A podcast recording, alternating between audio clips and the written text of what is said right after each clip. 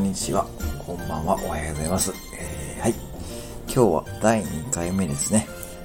木魚配信で使いたい方へ、はい、第2回目となりますね。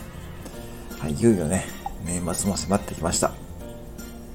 木魚を使いたい方がね、増えているみたいなんで、ちょっとこれもね、やっぱやっていかないといけないと。ね、僕の責任感の表れですね。やっぱ責任感ですね。まあね、配信には責任感も大事と。いうことでございましてですね。はい。ね、木魚ですね。使ってますか皆さん？木魚ね、使ってない方はぜひね、ぜひ、ご自身のライフワークにね、取り入れるといいと思います。でそのライフワークに取り入れるために、ね、少しでもヒントになればと。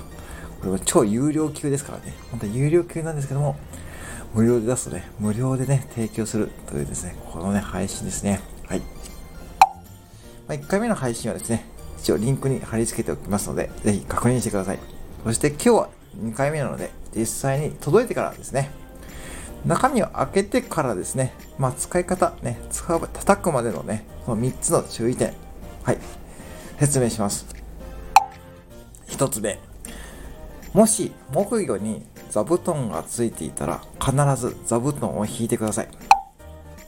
これ、ね、座布団引かないとですね、こういう音だよ。わかります？ね、座布団引くと、わかります？これ、もう一回ますね。座布団引かずにテーブルに置いた後ですよ。なんかちょっとね、こもりますよね。座布団引くと、ちゃんと響くんですよ。これね、あの、多分小肉さんもね、一緒の木魚を使ってらっしゃるんで、多分ね、これね、体感してると思うんですけどね。ぜひですね、あのー、そう、座布団は必ず引いてくださいね。これ座布団引かない音。これ座布団引いた音。これ違いますから。これポイントですよ。はい。これ最大のポイントですね。次、二つ目。バチですね。バチの持ち方なんですけども、これね、いろいろ研究したんですけども、人差し指の添え方がポイントなんですよ。一応写真で載せますけども、人差し指は必ずですね、このバチに沿うように持ってください。バチに沿うように持ってですね、必ず親指と薬指で囲みながらバチに沿うように人差し指を添えるとですね、バチがですね、フィットしますので、バチをフィットしてください。そしてですね、だいたい根元から8センチぐらいを目安に人差し指の先が当たるようにしてですね、バチをつま上に持つ持つとですね、非常に持ち感覚になりますので、こんな感じですね。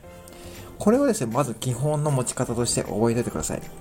これをまずですね、やりながらですね、木魚を叩くとですね、今後のえー、例えばですね、こう連打とかですね、それ応用できるようになりますので、これ基本の持ち方は、バチに人差し指を添えて、親指と薬指で添え、囲んで、ちょうど8センチぐらいですね。人差し指の先8センチぐらいのところにバチが来るようにすると、すると、ね、非常にいい持ち感覚になります。